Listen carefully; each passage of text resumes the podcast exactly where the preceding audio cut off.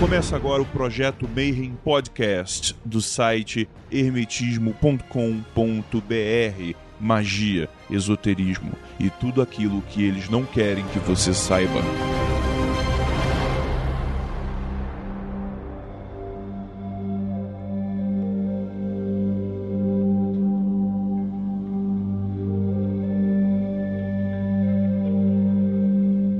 Dia para quem é de bom dia, boa noite para quem é de boa noite. Você está em mais um projeto Mayhem. Eu sou Rodrigo Grola e mais uma vez estou aqui com esses ilustres participantes e hoje para discutir um tema muito pedido: o que é e como se define atualmente a bruxaria. E comigo nesta mesa estão Marcelo Dodébio. E aí, Grola, beleza? Pri Martinelli. Salve todo mundo! E a nossa visitante aqui na casa, Kati Friswold co-criadora do Espelho de Circe. Boa noite. Salve, Kate. Seja muito bem-vinda. Obrigada por me receber. Bom, Kate, como você é convidada hoje, seria interessante que você faça as honras. A gente vai pedir para você fazer uma, uma auto-apresentação, falar um pouquinho de você, talvez do espelho também. É, dá um panorama geral aí antes da gente começar com a pauta em si. Sou a Kat Friswold, né? Começa assim. uma bruxa que mora no mato, esposa do Nikolai Friswold, que tem alguns livros publicados é, sobre o tema. É, praticante de algumas vertentes de magia e bruxaria. Já há alguns, sei lá, 20 anos por aí. Então, mas também no Ifá, no Voodoo, é, um bocadinho na Quimbanda e na bruxaria tradicional. Acho que é, resumindo isso, um pouco de tudo, mas é basicamente isso que eu trabalho hoje. É, o melhor do, da pessoa a gente conhece a, a respeito do que ela fala, né? no discurso e na ação dela. Kati, é, é um prazer ter você com a gente fazendo esse crossover do Espelho de Circe com o Mayhem. Hoje nós vamos abordar um tema chamado bruxaria. Kati, como é que você define bruxaria? Então, bruxaria, ela é, vamos dizer, algo que a gente pode falar que tem várias caras, várias vertentes, dependendo do lugar da onde ela foi e é praticada. A bruxaria pode ser desde aquela que sai de um remédio, um chá, a um sentimento, a um pressentimento, a uma arte específica, como algumas mulheres na Itália, que eu estava inclusive lendo esses tempos aqui, que são especialistas em curar doenças de pele, e é essa a arte delas. Ou pode ser simplesmente em cima de um trabalho que é feito com espíritos da terra. Você não vai achar um consenso do que seja a bruxaria, porque ele realmente vai precisar de todo esse é, apanhado de práticas do mundo inteiro que sempre correu ao longo do que é institucionalizado por religiões. Sempre esteve lá, mas nunca institucionalizado. Então, são práticas marginais mais do que oficiais ou muito, uh, vamos dizer, cheias de regras, entendeu? Pessoal, eu, eu, eu, vou fazer um adendo aqui na fala da Kátia, só rapidinho. Hum. É que o, o, ouvinte que tá aí vai ouvir eventualmente uns latidos. É que a Kátia, ela mora num sítio, e no sítio tem cachorros. Então, se você ouvir latidos, não se preocupe, é normal. Sim, eu tô os cachorros um pouco histéricos hoje. Não é uma pressão espiritual, você não está sendo atacado, são os, os cães do sítio. Relaxem e aproveitem o som da natureza. Kátia, deixa eu te perguntar já, então, já emendando aqui a tua resposta. É, essa definição que você usou, ela vale tanto para uma bruxaria antiga quanto para uma bruxaria moderna? Ela a, ainda é válido falar, falar nesses termos? Uh, até certo ponto, sim tá? Mas a partir do momento em que ela começa a se institucionalizar, né, que ela começa a ganhar forma na mão de, inclusive, homens, que na verdade não deveriam estar muito ligados a isso, é, sim, ela passa a sair fora da essência dela, que é uma essência totalmente feminina, solta, intuitiva, ligada à terra. Então, ela, ela passa a descaracterizar disso para entrar numa pegada mais cerimonial.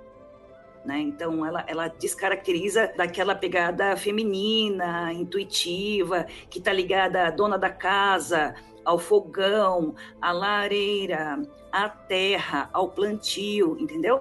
É, ela, ela sai desses confinamentos é, rurais, vamos dizer, para entrar num, num, sistema que vai é, caber em templos, que vai caber em espaços é, onde normalmente a gente vê homens controlando. Esse é um negócio até bizarro, né? Porque quando você pega o Gardner, ele fala com o Crowley, ele coloca graus, ele chupa um monte de coisa da maçonaria que é praticamente uma coisa antítese da bruxaria, né? Completamente essa coisa engessada, né? E, e, acabou deturpando de uma certa maneira, né? A bruxaria tradicional. Sim, porque você vê, não foi só Gardner, foi Alexanders, é, aí você tem o Chamblay, você tem aí, uh, bom, até no Brasil nós vamos encontrar aqui os, os, os expoentes, né? Todos homens. Então a gente já vê que a, a, saiu da, das mãos das mulheres para ganhar esses contornos de magia cerimonial na mão dos homens e é o que tem sido praticado e acreditado como bruxaria tra tradicional ou bruxaria, bruxaria de um modo geral, ou a bruxaria moderna, a Wicca, né? Então, eu acho que vale voltar lá na história de como surgiu a bruxaria, é, de como é que essa, essa coisa da, da, da, magia que as mulheres trabalhavam se como ela se concretizou, como ela chegou aos seres humanos, né? Então daí você tem é, vários mitos que, que suportam dessa ser uma arte de mulheres e também um certo sentido, porque ela está ligada ao quê? A agricultura, as primeiras, as primeiras pessoas que dominavam mais a arte da agricultura eram as mulheres, porque os homens é, sempre estavam ou coletando ou caçando. Você tem o conhecimento de luas, é, e com a alunação também os mistérios da própria gravidez, né, da, da concepção e, e o culto aos mortos. E isso estava muito conectado é, à mulher, não ao homem. E isso, de uma certa forma, é, já dá esse. Era uma vez um culto feminino que se transformou num culto qualquer coisa menos feminino, hoje em dia, né? Então, nós temos aí papas da bruxaria, nós temos aí praticamente semideuses, porque Gardner nunca morre, Alexander nunca morre, é sempre esse pessoal que é, que é comentado e poucas mulheres estão aí para passar essa arte adiante. E uma coisa interessante que você falou, que os cultos masculinos eles vêm de construtores. Então a própria maçonaria e tal eram os caras que iam lá do exército, que davam porrada, é, levavam as flechadas, construíam as pontes e faziam a parte de fora. E os cultos femininos cuidavam da parte da, de dentro, né, da, da própria tribo, né, de, do todo. Sim, isso também está é, tá ligado à ideia de mulher é, como representante de lar, né, de, em função das mulheres, vamos dizer, ficarem ou terem posses de, de casa, é, ou de terrenos, ou de fazendas, alguma coisa assim, e os homens realmente estarem fora, e vários, inclusive, morrerem em caçadas, ou em guerras, ou né, conflitos de diversas formas, ou de doenças. E, então, mulher era esse ponto central, era, era lar, né? A casa era um domínio da mulher, né? Daí a agricultura ter começado a se formar assim e esses conhecimentos serem é, começarem a partir daí. É, com os homens veio a necessidade é, de, de limites, de, por exemplo, quando os homens saíam dessa fase né, de, de caçadores e coletores, eles começam com a ideia de território dali começa também uma ideia, e, e, os agrupamentos começaram a surgir. E daí essa, essa toda essa ideia de, do controle do, que é regra de convívio começa a surgir não mais e não mais ficar no controle só das mulheres, mas em, aí entra a fase onde há realmente mais conflito com os homens. Né? Quando você começa com um mundo de, de regras e, e moral e o que é certo e o que é errado, é, para conviver em comunidade, começam os agrupamentos. Eventualmente, é, funciona a lei do mais forte, né? O, o homem passa a tomar conta desses espaços que antes eram só femininos. Então, meio que natural que houvesse essa, essa mudança de, de posição, essa mudança de poder. Mas a permanência da bruxaria através da história, Kate, você acha que ela continua sendo esse ocupar e resistir das mulheres, com saberes que os homens é, se concentraram para fora, enquanto as mulheres é, se concentraram na manutenção interna? Você acha que, que permanece dentro da bruxaria que a gente vê hoje esse ocupar e resistir das mulheres? Olha, eu acho que era bem menos voltado ao seguir contra, ou resistir, ou ocupar. É, ele começa a, a, surgir agora, né? Como já surgiu em tempos atrás, mais por conta de uma opressão religiosa, né? Não exatamente porque os homens fossem é, vistos como oponentes, pelo contrário, é, homens e mulheres, antes eles formavam um, um time, né? A sobrevivência uhum. e, e, e, a manutenção de, de, de tudo é, realmente contava com, com os dois sexos juntos. Então, eu acho que não havia tanto até a chegada da igreja e essa necessidade de se colocar o homem acima de todas as coisas, né? Como, como semelhante a Deus acima de tudo e de todos. Então, começa essa ideia de, de que a mulher deve se curvar, ou, ou, ou deva se abster, ou, ou, deva se negar, ou, ou que a natureza seja ruim, que tudo que é de Deus é civilizado, é manicurado, é cimentado. Entendeu? A natureza passa a ser vista como hostil. E a mulher, como mais conectada à natureza, tende a, a ser colocada na mesma categoria. É uma natureza que precisa ser domada. Né? Quando é, esses movimentos se tornam muito opressores, é, é, que você vê essas é, o que, o que acabou resultando em, em mortes na Inquisição e, e, mulheres sendo acusadas de bruxaria e tudo mais. E na maioria das vezes nem eram, né? Nem podiam ser, hoje em dia não seriam consideradas nem, nem bruxas a maioria delas. Houve uma tremenda paranoia, né? Em, em relação a, a a um grande mal que estaria acontecendo num determinado momento da história, como uma peste negra, é culpa de, de bruxos, é culpa de feiticeiros, e, e achar um, um, bode expiatório era necessário, né? Então, muitas pessoas acabaram morrendo como bodes expiatórios, inclusive na época os judeus, daí o termo sabá, é, porque antes é, né, de ter sido associado com a bruxaria, mas antes nem a ideia de sabá era uma ideia muito realista. O que pouca gente faz a conexão é da, da bruxaria ser conectada, por exemplo, ao que hoje se entende como xamanismo. Boa, muito boa isso. Falavam sobre isso agora há pouco. É. Mas que talvez nos povos mais primitivos talvez não existisse essa separação entre essas bruxaria masculina e feminina. O xamã da tribo não importava se ele era homem ou mulher, ele era o xamã e ponto. E aparentemente hoje tem toda essa importância de ah não, aqui é mulher ou aqui tem que ser homem, assim. É, é, é, é, é isso mesmo ou sempre houve uma divisão? Olha, esses papéis, é, né, o, o xamã, o pajé, ou é, a mulher que é xamã, esses papéis sempre foram bem definidos. É, o, que, o que hoje, inclusive hoje em dia, a gente já vê é, isso ficando um pouco mais solto, né? Inclusive em lugares que eram predominantemente masculinos, que começam a se abrir para os femininos e vice-versa. Eu acredito que seja uma questão de, de necessidade ou dos tempos, né?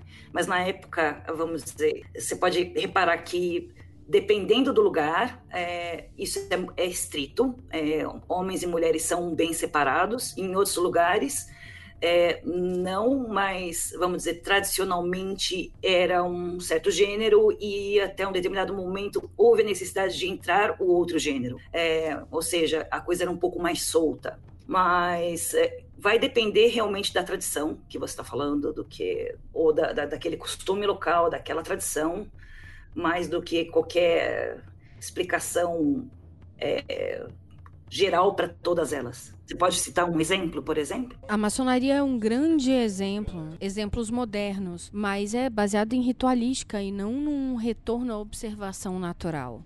É, ele não tem observação, ele vem justamente da figura do construtor, que era uma figura militar, né? É o construtor de castelo, que quando você vai falar de ah, os maçons não sei o que, tem a geometria, não era qualquer Zé Mané, era o cara que, tipo, ia saber o ângulo certo para jogar as pedras lá embaixo, era o cara que tinha um segredo militar. Então tem hierarquia, tem um cara que manda, tem outro que manda.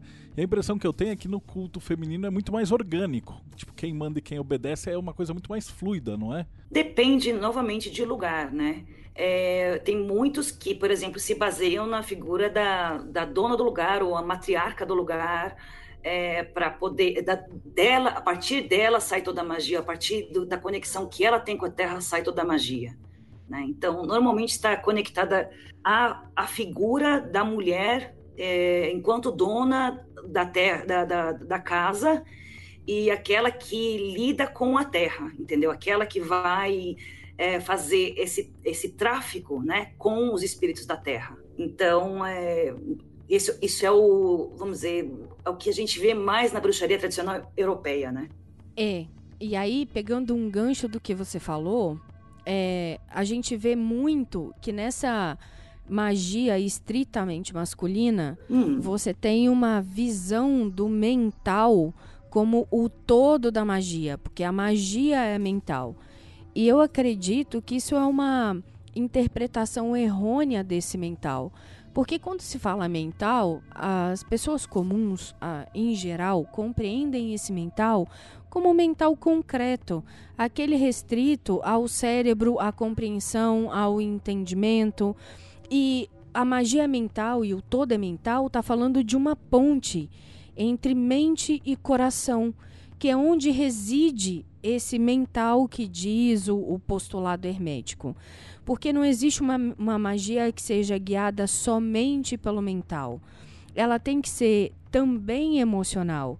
E aí, esse, esse papel primordial e insubstituível da mulher enquanto conexão com a terra, como o poder da terra, a dona do lugar, porque esse, essa compreensão feita de que magia é um mental e a interpretação de que esse mental é apenas concreto, ele é limitante desse poder emocional que é o que move a magia. Sim, eu, eu acredito que na maçonaria, por exemplo, embora eles tenham isso, eles têm um jogo, um, vamos dizer, um, um jogo de valores ou uma filosofia para tentar suprir essa deficiência do sentir, entendeu?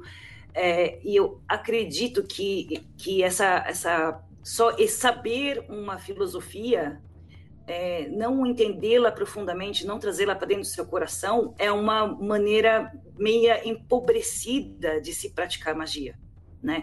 Da mesma maneira que uma, uma mulher, por exemplo, ela pode falar assim: ah, uma mulher não precisa saber nem ler nem escrever para fazer bruxaria tá certo? O poder, o poder em si, que a gente fala um poder mágico, uma capacidade, um potencial mágico, não depende de livros, depende realmente dessa conexão que você tem com, com tudo, né?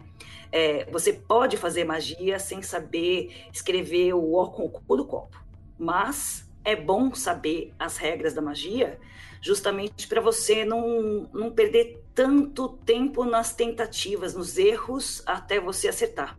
Então, ao invés de usar o, o, estudo como uma forma de amparar o que você está experimentando, né? Se você só se ocupa em estudar sem experimentar, sem de fato colocar isso em prática, colocar esse estudo na sua vida, é, você não se torna magia, você não faz, você não manifesta magia. Na maçonaria isso está dividido em graus mesmo. É, o aprendiz faz a parte do ar, né? A parte do mental, do ritual e tal e o grau de companheiro, que é o outro lado da, da árvore, né, Netzah, ele lida justamente com a emoção. Só que nos tempos mais modernos a galera quer ser tudo mestre. Então eles adiantaram esse, esse grau e, e, o camarada acaba não passando nem seis meses no grau de companheiro e aí ele já pula pro grau de mestre. É uma falha, né? É, eu acho que a grande falha talvez seja não ter mulheres para aprender isso com elas, né? Porque eh, nós vivemos numa sociedade tão desconectada, assim, o, o, em termos de uh, o intelecto não conversa com a emoção, é, que a maçonaria ela ainda se mantém meia, meia presa nesse, nesse dogma que é inexplicável, na minha opinião, inexplicável, porque hoje em dia não tem nós não temos é, construtores reais na maçonaria, né? E tudo que se aprende na maçonaria, uma mulher é totalmente capaz de fazer. Então, é, é complicado quando você tira esse aspecto é, profundo e vital na vida dos homens quanto as mulheres, porque você também deixa de aprender, né? É aquele negócio, não podemos chamar os, os, os diferentes, porque vai que eles ensinam alguma coisa pra gente, né? Então, só acho. Mas, enfim, é a arte dos maçons, os maçons é que decidem. Na bruxaria, esse, essa condição ela é aberta aos homens, porque os, as mulheres também precisam dos homens. Assim como os, a lua precisa do sol, entendeu? Como é, tempo precisa de fora do tempo. Como a ciência precisa da arte. É uma coisa que eu percebi é, na Inglaterra, quando eu participei do grupo de bruxaria, que tinha muito maçom e eles trabalhavam em conjunto mesmo. Tanto os homens e as mulheres. Eles chamavam de craft. E, e o que eu percebi que era diferente da Wicca mesmo, isso na verdade eu percebi muitos anos depois, porque na época, 1989, eu achei que era um negócio totalmente doido, né? Era moleque. E de repente você vai pro círculo de pedra, os caras fazem todo o ritual lá e tem incorporação. Então era uma coisa que eu queria perguntar. Que eu só descobri isso depois de muito tempo quando eu voltei para o Brasil e fui ver a Umbanda que tinha o mesmo tipo de incorporação. Então na bruxaria existe esse contato com, com o espírito, com incorporação? Como é que funciona a parte espiritual e, e esse convívio entre os mundos aí na bruxaria? Sim, existe incorporação em uma porção de vertentes que o pessoal não, nem comenta a respeito. Quando a gente fala de, por exemplo, religiões da terra, ele está falando do, do, xamanismo e tudo mais, não é só o xamanismo, o candomblé, a raiz do candomblé, o ifá, é, que é considerado também um, um, culto, uma filosofia, um ixexê, eles falam uma tradição, eles não chamam nem de religião na África, e, e parte-se de, de, uma, de uma cosmologia onde a bruxa está também inserida, né? E você tem toda essa ideia de possessão já desde a África. Então, é, entre os bascos, por exemplo, a bruxaria basca tem possessões. Aqui, as pessoas, elas, que eu ouço falar, tá? É que as pessoas aqui até têm uma noção disso, mas elas entram então em performance daquele determinado Deus, né? Que é um bocadinho diferente do que estou acostumada a trabalhar, mas enfim, é, aqui a gente só só trabalha mesmo com uma incorporação de, vamos dizer, pessoas que estão mais próximas dos elementos do que, vamos dizer, deuses, deidades, porque pelo menos na minha concepção, você incorporar uma deidade é algo que o seu corpo não consegue aguentar. Verdade. Isso é muito precioso de se falar. Esse lance de evocar deidades e tal é um negócio que agora virou modinha, mas que não tem muita lógica. Não, não faz nenhuma lógica. é, essa assunção, é, parece que você está chamando a entidade, entre aspas, para resolver os seus problemas, né? Tipo, ah, eu não quero um negócio, eu vou chamar aí, eu vou invocar não sei o que, vai vir um tiozinho e ele vai resolver a minha parada. E na bruxaria, na magia, não é assim, né? Você, por exemplo, uh, na bruxaria basca, você incorpora serpentes, por exemplo. Ou você pode incorporar o bode. É, ou você pode incorporar. Você entendeu? Tem, tem vários é, espíritos que podem incorporar, mas esses, esses espíritos seriam alguma coisa que transita entre a memória que a memória que já se apagou de um ser humano, essa pessoa não tem mais é, quem lembre dela e nem ela se lembra mais dela, ela começa a entrar num reino de elementais e daí ela está, vamos dizer, pronta para esse tipo de trabalho de incorporação e de tráfico e como as pessoas percebem como fadas que interagem com ser, seres humanos. Né? Fadas, elfos e tudo mais, dos elementais que todo mundo gosta de achar que é bonitinho, mas não deixam de ser mortos. Essas fadas eu cheguei a ver na, na, na, na Inglaterra, em, nesse grupo, o pessoal, as mulheres chegaram a incorporar fadas, seres da, da água, etc. E depois eu achava que era os, os tais dos elementais, né? Os encantados da Ubanda. É uma coisa meio, tipo, universal, né? Acho que isso tem em todas as religiões. Sim, sim. E na bruxaria não é diferente. Por isso que, assim, é, eu vejo hoje como a coisa está se tornando mais um, um culto devocional, né? A bruxaria moderna é mais um, um lance que eu posso definir como neopaganismo é, mais do que bruxaria propriamente. Né? Porque ela já não, não, não faz esse trabalho de, de, de tráfico com os espíritos é, da terra, os espíritos elementais, não se cultuam mais eles ali, entendeu? Não, não, não, se, faz, não se faz a troca, né? Não é nem, nem culto, é troca. Sabia, eu penso muito que esse, essa mudança para esse sistema novo que a gente está vendo, ela está muito baseada no medo é, judaico-cristão da sua alma não ir para o céu, é, do seu espírito não ir para o céu. Porque quando a gente trata dessa é, desencarnação, né? Em que o espírito é descaracterizado e assume uma forma natural e permanece como a reciclagem de energia que já tinha sido postulado por um físico, as pessoas demonstram é, um apego excessivo à personalidade assumida no cenário dessa encarnação. Então elas têm muito medo de desencarnar e serem descaracterizadas porque o inconsciente coletivo ele está funcionando e eu vejo isso acontecendo é, brevemente dentro da bruxaria que a descaracterização da personalidade dessa encarnação é quase uma ofensa pessoal. E aí as pessoas não compreendem é, ou não conseguem aceitar a possibilidade de uma visão diferente. Como você citou essa da descaracterização da personalidade da personagem dessa encarnação para uh, uma inserção natural. Elas acham que, ó, se eu hoje sou Priscila, é a Priscila que vai para o céu. É a Priscila que vai ser recolhida pelos deuses.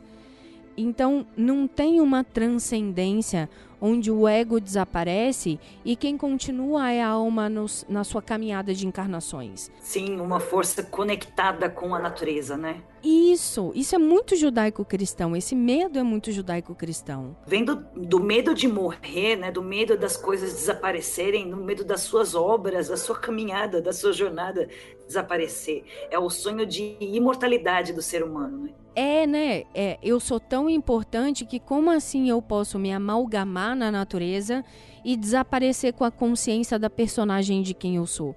Quando na verdade a natureza é muito mais simples, mas também muito mais crua do que essa coisa de adoração é, do Deus como um reflexo da individualidade. Eu tô falando besteira?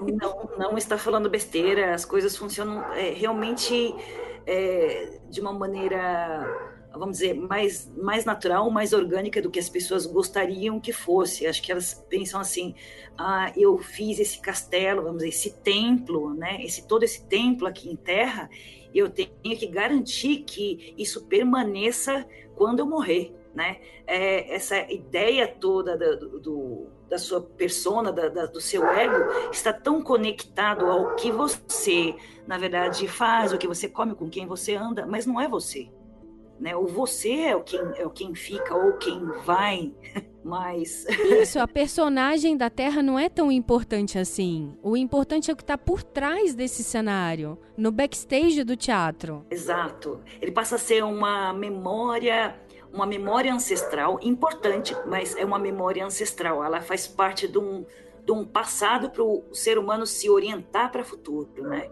Mas só é um pós-vida muito pobre se colocar nessa condição. E como é libertadora essa visão? O, o Kátia, aproveitando é, é, que você entrou nesse assunto, você falou um pouquinho dessa visão do medo da morte judaico-cristão. Como é que a, a bruxaria lida com a morte? Olha, o outro lado é lar.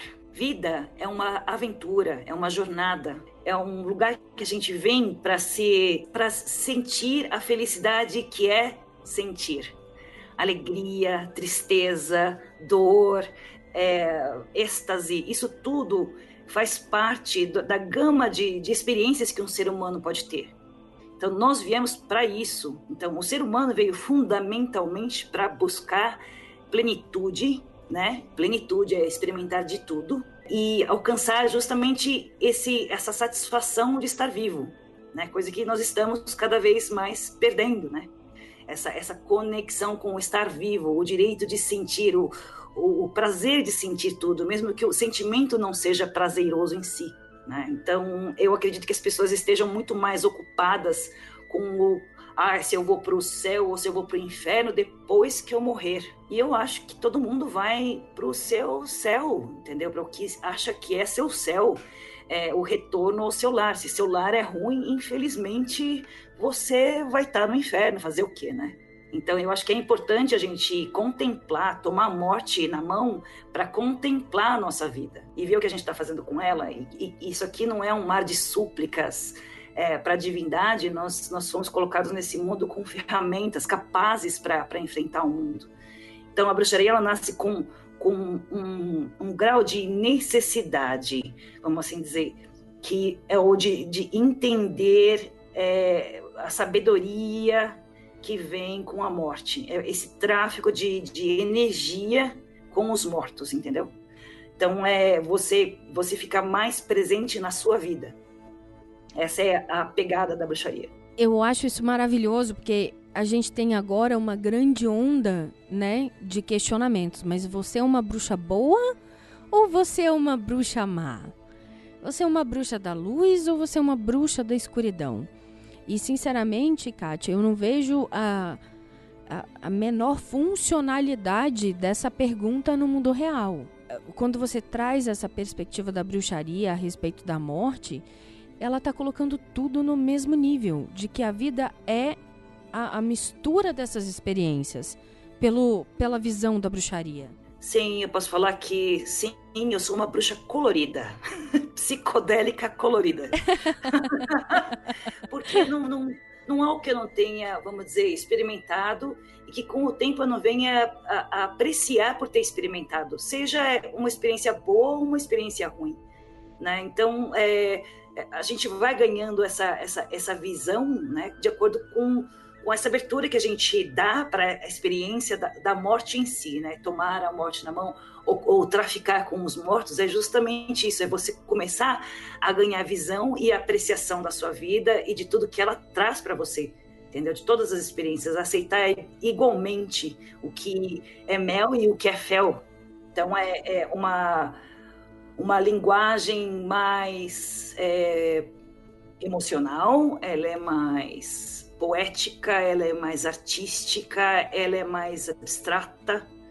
E daí eu falar que ela é realmente de um campo muito mais feminino do que masculino. Não que os homens não tenham. Homens são completamente capazes de adentrar nesse mundo, mas eles precisam das mulheres como, como professoras nisso. Nesse mundo que a gente vive, né? Uhum. Dessa experimentação livre. Exato. E, e por falar em experimentação livre das coisas e de polêmica, eu queria perguntar é, como a bruxaria faz essa interpretação de sexo, ou sexo, porque nós estamos passando por uma grande movimentação de cerceamento, de limitação, proibição como é, política pública. Mas eu queria saber qual é a visão da bruxaria a respeito de sexo. Sexo é maravilhoso. sexo faz parte. É... O problema é que é, alguns espertalhões já sacaram há muitos e muitos e muitos anos atrás que se você controla o medo do desconhecido, né? O medo das pessoas do que há depois da morte, né? Se há um céu, um inferno, eu tenho as chaves do paraíso e você controla a sexualidade delas, você, com, você as controla totalmente, né? Sexualidade é uma coisa que ninguém consegue ficar sem sexo. ninguém consegue ficar. Ninguém, a humanidade não vai adiante sem sexo. Tá os padres né? aí para provar que ninguém consegue ficar sem sexo. É, exatamente. Então, e não só isso, né? É, é, sexo, ele passa a ganhar um jogo de, de tabus quando passa a ser importante que um filho de um homem seja o filho daquele homem. Ele nasce com a ideia de propriedade. Quando os filhos eram das mulheres e as mulheres pertenciam, isso não era um problema não tinha como controlar é, a sexualidade da mulher e, consequentemente, não a do homem. Então, toda essa história de matrimônio, por exemplo, casamento, né, da maneira em que a gente conhece casamento, foi um mecanismo criado por homens que hoje os homens estão pastando. Claro! Oh, desculpa, eu não pude deixar de repetir isso. Não, mas é verdade. É fácil para uma mulher provar a maternidade do próprio filho. Tá na barriga dela, vai sair dela. Como é que um homem vai provar essa paternidade e a sua manutenção na vida, na história da Terra, sem controlar a mulher? Pois é, é que na verdade essa maneira que nós criamos os filhos na nossa sociedade é, é totalmente antinatural, né? Na realidade, é, filhos deveriam ser criados é, juntos, as crianças deveriam estar juntas, com vários pais e mães olhando e cuidando deles, como se fossem filhos de todos. Mas, infelizmente, nós temos essa ideia de propriedade. E com a propriedade, nós temos então todo esse problema com restrições sexuais para ambos os lados. Tem até o ditado, né, que para fazer uma criança você precisa de um homem e uma mulher. Mas para criar uma criança você precisa de toda uma comunidade toda uma comunidade onde não existem é, não existe um pai uma mãe, existem pais, vários pais e várias mães. E tias e avós, e são todas as mesmas, são mães. Né? Então, é, nós temos uma sociedade bastante disfuncional nesse aspecto, né? em vários outros, mas nesse aí em específico. E então a sexualidade ela, ela fica limitada a essas, essas normas sociais que vieram com a ideia de propriedade e, e, e igreja e ah, céu e inferno e tipo todo mundo virando fiscal do cu do outro. Desculpa falar essa palavra, mas é real. É cuidar do que o outro está fazendo lá no canto escuro, deixa o cara, não é? Mas hum, infelizmente as coisas caminharam para essa direção, né? Não, eu acho maravilhoso tudo que você está falando. E eu fico aqui pensando, como é que a primeira mulher tomou consciência de que era bruxa? Não, o que significa a pessoa ser bruxa hoje? Eu acredito que as pessoas antes tinham mais noção, certos dons que as pessoas tinham antigamente com bastante facilidade, elas não têm mais hoje. Por exemplo, você fala de uma capacidade tão boba quanto sonhar. Hoje em dia é, é, é raro você encontrar alguém que sonha com facilidade, né? É, antigamente as pessoas viam mais espíritos, viam mais coisas que elas não conseguiam explicar. E isso com é, muito aglomeramento, muita luz elétrica, muita tecnologia, muita distração, muito tudo. As pessoas perderam essa, essa, essa visão, essa conexão com as coisas, né?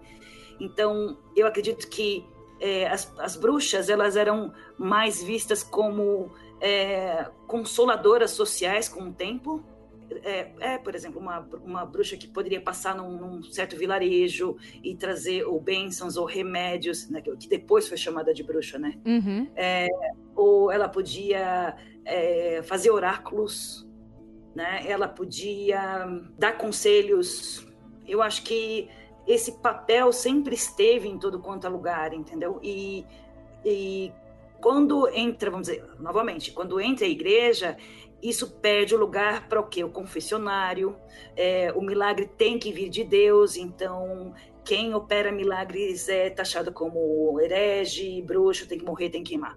Então a gente tem essa, essa queda desse personagem, embora ele nunca tenha deixado de existir, mas só passando mais a, a, a viver mais isoladamente, fora do burburinho. Uhum. Até mesmo porque para conseguir manter um certo grau de sanidade. Hum. É, parece que não, mas faz uma tremenda diferença você viver num meio onde você é constantemente bombardeado com, com informação e barulho e gente e gente te tocando, é, dramas e sabe aquela coisa do dia a dia e quando você sai fora dessa equação, eu sinto isso bastante morando na área rural de uma cidade de interior, né? É, a diferença de, de, de, visão que a gente tem em, relação às pessoas que moram em, em centros urbanos. É, e eu só posso imaginar isso em há 100 anos, 200 anos atrás. Poxa, é, deve ter sido absurda a, a, a mudança, como ela foi rápida e, e, chocante, como essas pessoas com certeza acabaram se, se isolando do mundo. Uhum. Então, aquela história da, da bruxa do contos de, dos contos de fadas, que estava ali numa cabana no meio da floresta, é, é uma coisa muito real, porque é aquela que não vai estar vivendo a vida das pessoas comuns. É, então eu vou fazer uma inserção agora antes do Grola, porque ele estava esperando, mas eu vou passar na frente dele só um minutinho. Para falar que essa questão de, de sair desse burburinho e de criar o ambiente para si mesmo, será que a gente pode trazer aqui aquela percepção do, do reino jupiteriano e do reino é, feminino? Enquanto o reino jupiteriano é esse que é, conversa, debate e faz política, a, a bruxa é aquela que movimenta as estruturas e os fundamentos? O que, você acha? Eu posso falar que é, você tem aí o reino do Sol e o reino de uh, Júpiter juntos uhum. numa esfera, né? A civilizada, estruturada, né? Uma esfera mais maçônica, vamos assim dizer. Uhum. E nós temos uh, o, o, mundo das bruxas que é mais dominado pelos elementos uh, da Lua e, e Saturno. Uhum né? É, então são linguagens bem diferentes, bem é, é, uma é estrutura, a outra é falta de estrutura, uma é tempo e a outra é fora do tempo. A ideia de, de tempo numa de uma visão de uma bruxa é, é, é, absurda, ela não, não existe, né? Ela não é o tempo não é linear. Então é, é são dois mundos é, complementares, não são conflituosos, mas são complementares. Perfeito. É, eu acho que é, é mais fácil entender como, por exemplo, no, no, no mundo jupiteriano ou, solar, a gente fala, né? É, nós temos essa coisa do o tique vem que tem que vir depois do taque, sabe? O tique e o taque, o tique e o taque. Você tem que caminhar, a humanidade caminha para frente, vamos falar em progresso. É, quando você fala de é, bruxaria, né? quando você traz esse elemento Saturno e Lua, você está falando em, em reinos astrais, o reino dos mortos ou o reino astral, que simplesmente não tem tempo, é alguma coisa que é crepúsculo, não é nem dia e nem noite, é um tempo fora do tempo. É, lá você já está morta e você ainda está viva. Dá, dá para entender. Só que isso é muito poder e, fica muito bem explicado. Porque que isso traz tanto medo? Eu acredito que as pessoas que, por exemplo, tiveram a oportunidade de é, tomar um, um, psicodélico, por exemplo, uma ayahuasca ou um, ou um ácido, é, ou um cogumelo, por exemplo, é, elas já tiveram essa, essa impressão de distorção do tempo. E quando a gente vê essa distorção de tempo, quando a gente percebe essa distorção de tempo, a gente percebe também o quanto o tempo é uma construção que a gente escolhe viver nela, nessa construção. Uhum. É, é, bem interessante perceber essa, essa dilatação de tempo que ocorre quando você toma um, um, um psicodélico. Você, e você está tão conectado a, a, a, tudo que te rodeia, a, a árvores, a pedras, é, a plantas, é, é uma coisa bem similar ao que a gente entende como o reino dos mortos. Ô, Kátia, deixa eu te perguntar, vou entender uma coisa. Hum. É, no comecinho lá, a gente falou um pouquinho sobre algumas linhagens mais enlatadas que, que existem hoje em dia. Mas assim, no, no, na, na tua, nas tuas falas, é, é, perceptível que a bruxaria em si é hum. é uma coisa muito natural, certo? É uma coisa que, é, é, é, muito, é muito mão na massa e é muito de uma tradição oral, assim, mais do que uma coisa academicista e tudo mais. Sim. Se uma menina hoje que ela quer aprender a bruxaria, como é que ela faz? Bom, primeira coisa é procurar mato. Não tem muito jeito. É procurar mato, é, é, saber apreciar um cemitério, sabe? Que não é uma coisa que muita gente gosta. É, é, entende, é, é ir em, em, lugares que tenham, por exemplo, essas representações né, de, de, essas religiões da Terra, por exemplo, vai numa, num ritual de umbanda, vai num candomblé, vai participar, vai ver, vai olhar, vai observar, vai para ver como é que essas pessoas estão lidando com essa forma de sagrado, para entender se é nessa pegada mesmo que você vai querer. Para começar daí. É, gente que tem medo de fantasma não deveria nem se meter a trabalhar com bruxaria Tá, e pior que tá cheio, né? De, de bruxa que morre de medo de fantasma.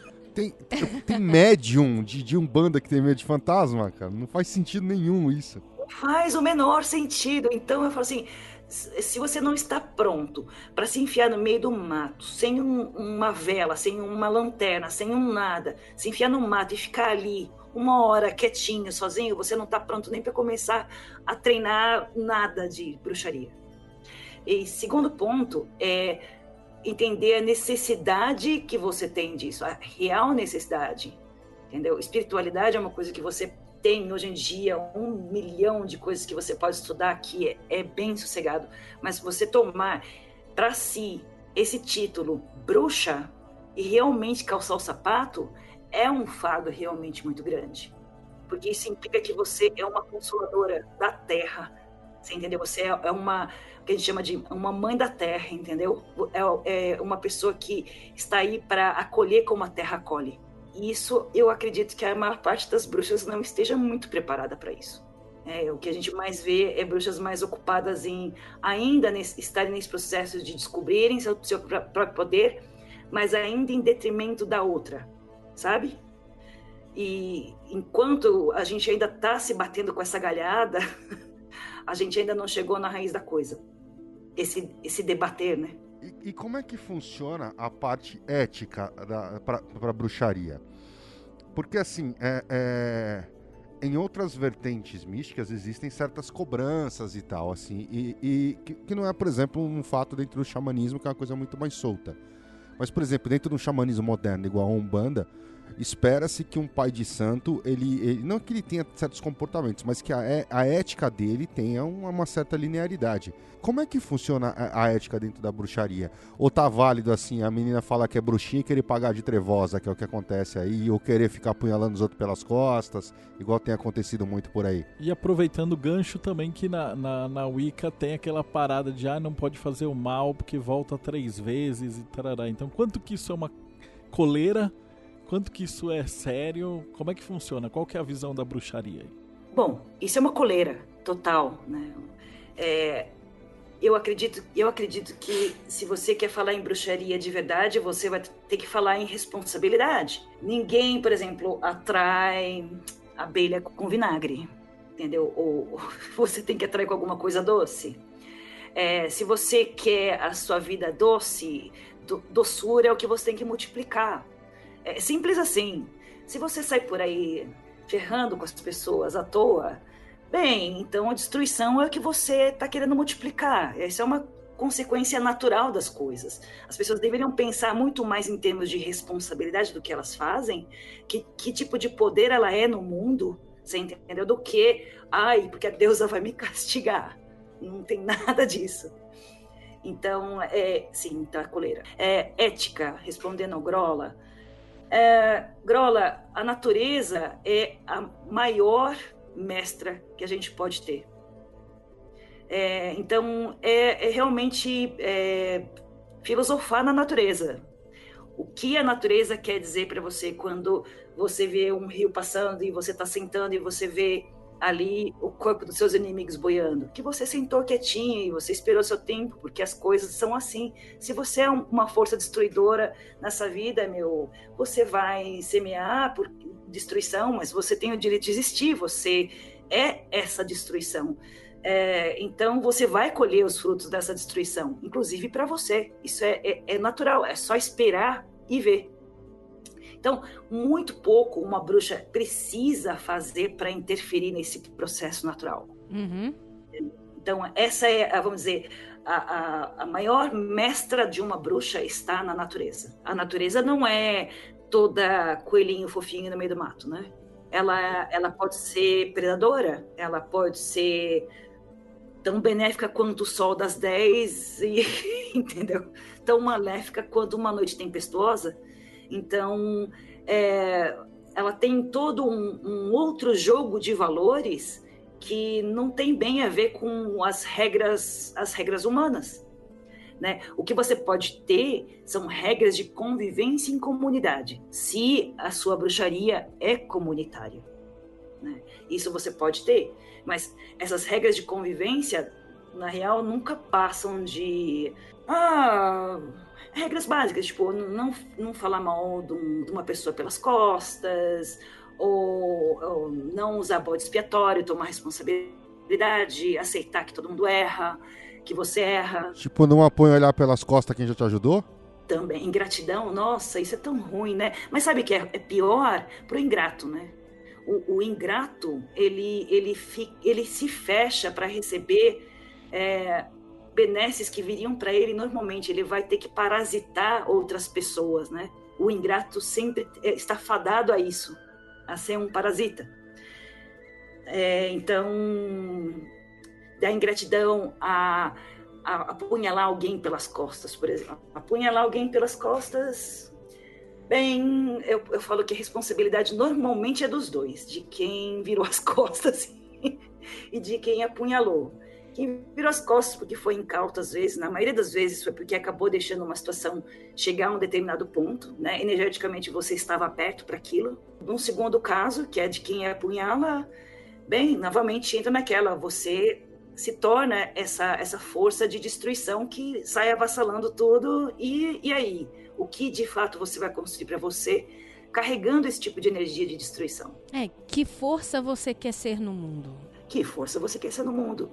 Então, se uma bruxa é boa ou uma bruxa é ruim, que tipo de bruxa você quer ser? É uma que constrói com as mãos ou a que destrói com os pés? Cati, vou aproveitar então, já amarrando um pouquinho de tudo isso, eu vou fazer uma pergunta pessoal para você. Estou com problemas com a bruxinha que anda querendo estudar, mas eu acho que ela é muito nova para querer mexer com isso ainda. E eu já sei, já percebi que ela tem força para mexer com o negócio, mas ela ainda não tem a responsabilidade. Que idade você acha que é legal para começar? Como algumas tradições podem vir a trabalhar com enteogênicos, eu nunca recomendo que esteja naquela fase que ainda o cérebro está se formando. Certo? Dos 21 aos 23 anos ainda está, está tá nesse período de, de, vamos dizer, de fechamento, né? Que você já está com o seu cérebro pronto para uma coisa nesse nível. Então, para várias vertentes, o caminho já estaria fechado daí, se, se for uma pessoa com menos idade do que isso. Uhum. É, uma outra coisa que eu falei assim, uma pessoa para começar a caminhar, ela deveria pesquisar exaustivamente é, é, todos os, vamos, todas as religiões da Terra antes, para ver se é isso mesmo que ela quer. Porque bruxaria não é um caminho tão comunitário como as pessoas gostam de pensar. É um caminho que você pode fazer em comunidade, mas em última instância é muito, muito pessoal, muito íntimo e muito solitário. Uhum. Então ele começa, ele parte de um lugar de responsabilidade, de uma responsabilidade tão grande que ela é absurdamente solitária. Então eu, eu sei que parece parece um pouco vaga, até difícil de explicar, mas é, o caminho de uma bruxa começa com responsabilidade pessoal é, começa com se responsabilizar das suas cagadas, dos seus erros, dos seus BOs, das confusões que você mesmo arma, entender que tipo de força você tem e o que você realmente veio ao mundo para fazer. Então, até a pessoa ter essa, esse, esse começo de conscientização, é cedo, não colocaria uma faca na mão de uma criança. Liberdade não é de graça, né? O preço é alto. Você, na verdade, você é, eu, eu, gosto muito de, de mencionar que é, não tem jeito, disciplina é o único caminho da liberdade. Não tem muito jeito. Então, a, a bruxa é um ser livre? É, mas é um ser tremendamente carregado com o peso de uma responsabilidade pessoal. E, Kati, para essa idade mais nova, assim, ou para quem está muito começando, assim, dá para confiar na literatura? Ou pode cair, de repente, numa roubada? Um autor desses loucaços da vida. É, você indica alguma literatura para quem tá começando? É, não, não, não quero citar nomes. Eu, eu gosto eu gosto muito, bom, mas aí é um pouco de. É, eu tenho um, um, lado, sabe, muito suavezinho com os livros do meu marido. Eu gosto realmente dele. é, eu acho que o Artes das Indomadas ele é legal. Quem pôde pegar na época, né, o Artes da Noite é uma história mais completa.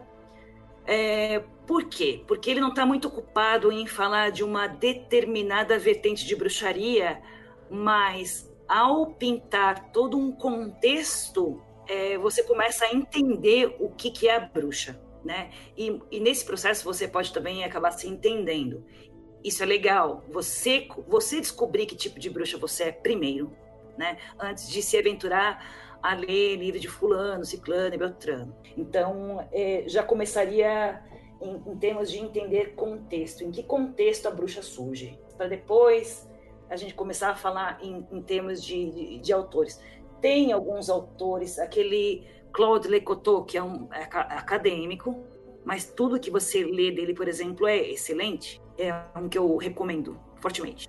Nós vamos colocar, junto com a postagem desse episódio, as indicações da Kat por escrito para vocês poderem procurar. Falou, pessoal? Ô, Kátia, agora eu queria, assim, já que a gente está encaminhando pro, se encaminhando para o final, eu queria que você falasse um pouquinho do espelho. Dá uma, uma, uma, visão geral do, do que é o espelho de Circe, como as pessoas chegam nele. Da onde que surgiu, da onde que veio essa ideia de juntar as bruxas para escrever. Dá um apanhado, assim, nessa ideia. Então, primeiro surge dessa, de toda essa ideia, a princípio, de ser alguma coisa estritamente feminina, a princípio, né? É, por causa de lugar de fala, na real. Eu sei que vocês odeiam esse termo, gente, mas é, existe, é real. Toda vez que uma mulher escreve qualquer coisa, sempre tem um cara que sabe, tem que mostrar que ele sabe mais, é o que ele sabe a mesma coisa, mas ele fala melhor, né? Mas com aquele é, não é bem assim. É, isso é muito, muito comum. Sempre tem alguém que quer se sobressair para mostrar o quanto é de conhecimento faz de você sábio, entendeu? A gente percebeu que as mulheres se sentem inconfortáveis, né? né? Ou, ou até são mistos, mas acabam sendo dominados por homens. Um, um lugar que fosse possível conversar sobre magia sem ter essa disputa toda de, de acumulação de saber, de, de, de conhecimento, né? não é nem de saberes, é de conhecimento. Acadêmico. É, acadêmico. Porque eu acredito que exista uma, uma certa dificuldade hoje em dia em se manifestar magia. Então, estuda-se muito sobre magia, mas as pessoas não traduzem isso para o dia a dia delas. Não, elas não traduzem ideais que elas aprendem, que elas são doutrinadas a pensar daquele jeito, e elas acabam não traduzindo isso é, da maneira em, em, como elas falam com os pais, ou como fala com o marido, ou como fala com o irmão, é, ou, ou, como se desenvolve no trabalho. Ela acaba se tornando uma coisa mais religiosa do que filosófica, né? Então, é, estava um, está um pouco mais na hora de entrar nessa. Pode parecer para muita gente que é um bocado reducionista, tá? A gente simplificar, vamos falando, trocando em miúdos. Vamos provocar reflexão, vamos fazer as pessoas pensarem.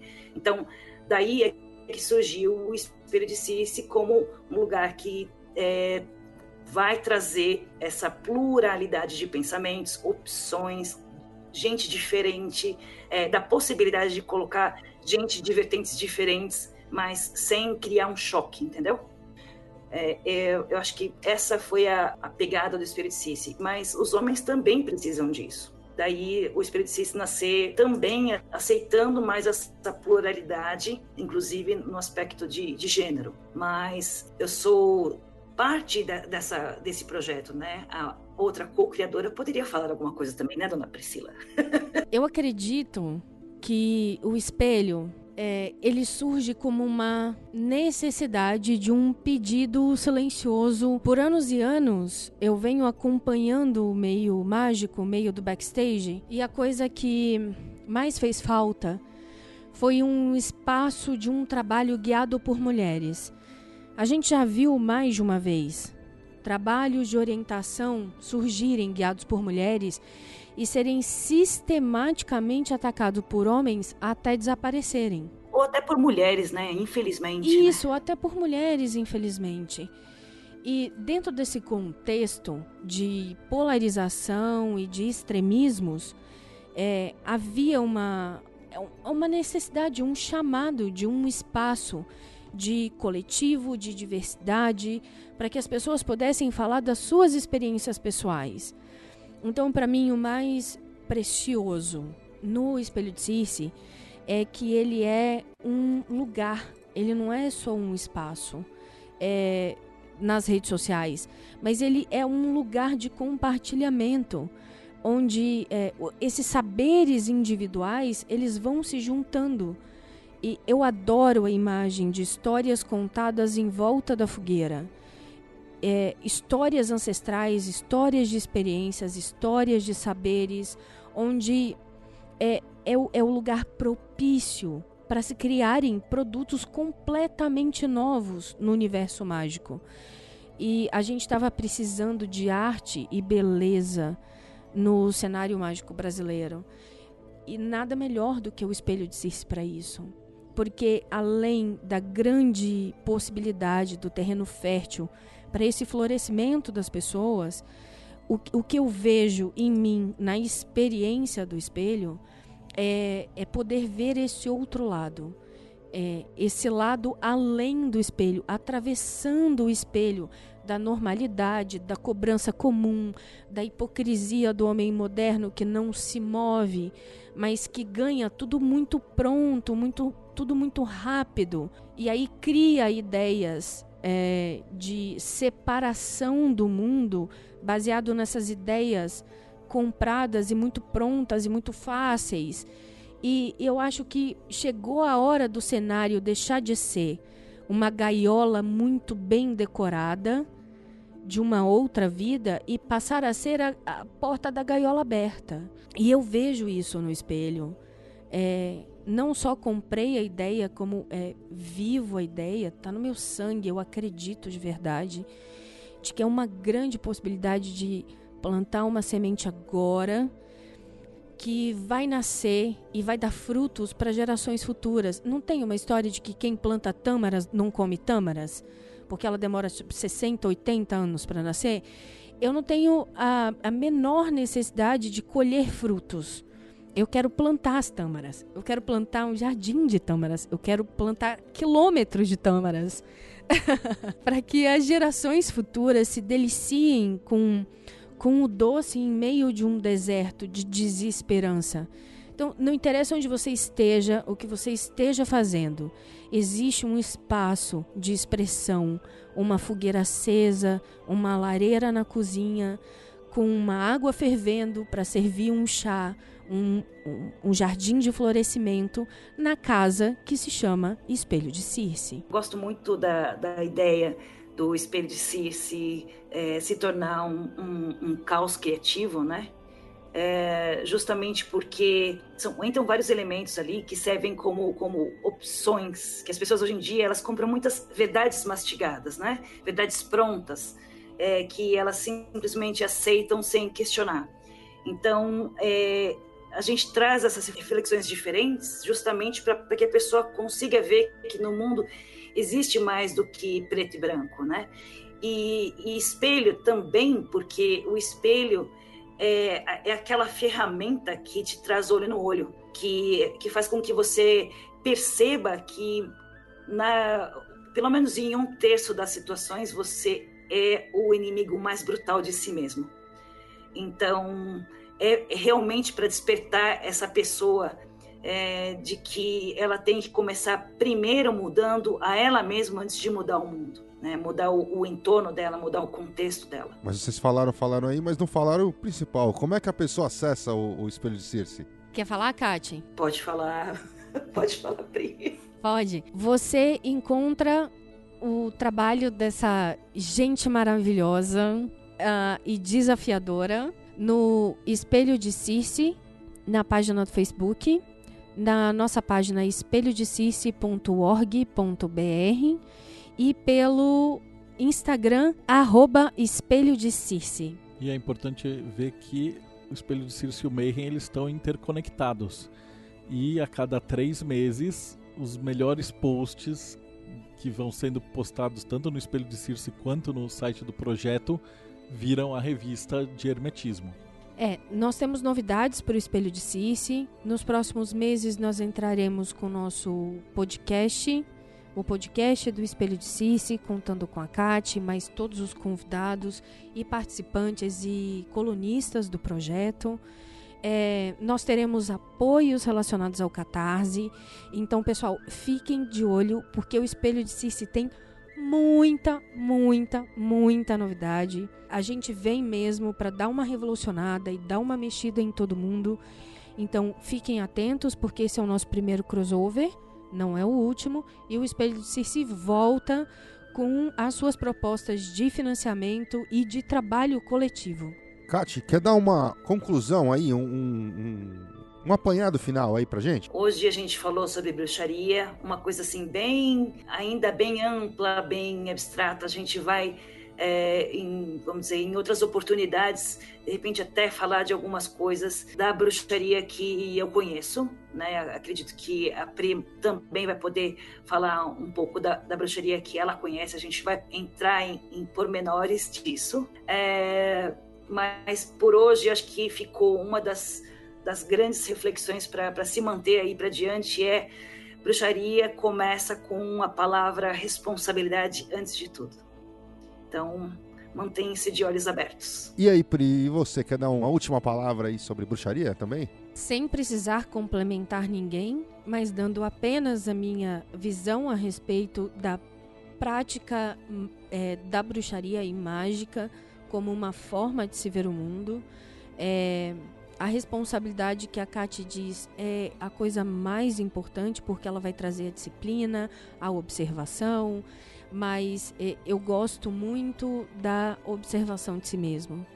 A observação corajosa e honesta de si mesmo que a bruxaria proporciona, de que é, ela é muito mais natural e verdadeira do que grandes fetiches e artifícios de roupa e instrumentos. Ela diz muito mais respeito e sussurra muito mais com a sua alma.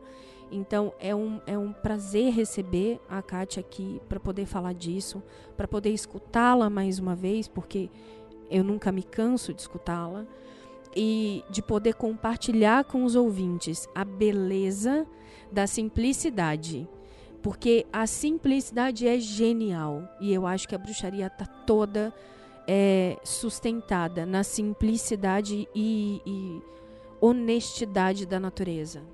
E Marcelo, deixa eu te perguntar uma coisa, cara. E reuniu lá as bruxas, os maçons, todo mundo, fizeram uma, uma evocação e pá, apareceu um elemental e ele falou assim: Projeto Mayhem. Como é que o cara acessa o Projeto Mayhem? Bom, você que está escutando a gente pela primeira vez, eu recomendo escutar todos os outros podcasts. Esse deve ser o décimo Tralaléus. É quase o vigésimo Quase já. vigésimo já. E ele existe graças a esse projeto. Então você vai ler catarse.me barra TDC. E aí você tem todas as instruções e o que é o projeto. E não vamos esquecer também, catarse.me barra HKT4, financiamento ainda está no ar. Esse podcast deve estar saindo faltando ainda alguns dias para finalizar. Mas, meu, vai lá que ainda dá tempo já estourou um panzilhão de metas, já tem livro, já tem os dois baralhos do, do financiamento, mais acho que os... Já tá indo pro terceiro deck extra. Vai, gente, para de enrolar, vai logo. Pôster. Cara, tem uma cabeçada de coisas lá que a gente tá botando nesse financiamento, beleza? Galera, mais um Projeto Mayhem aí. Até daqui a uns 15, mais ou menos 15 dias, estaremos de volta com mais uma pauta interessante e importante aí para você que tá não só no projeto, mas para você que se interessa pelo tema. Um grande abraço e até mais. Salve pessoal, apoiem o Espelho de Circe.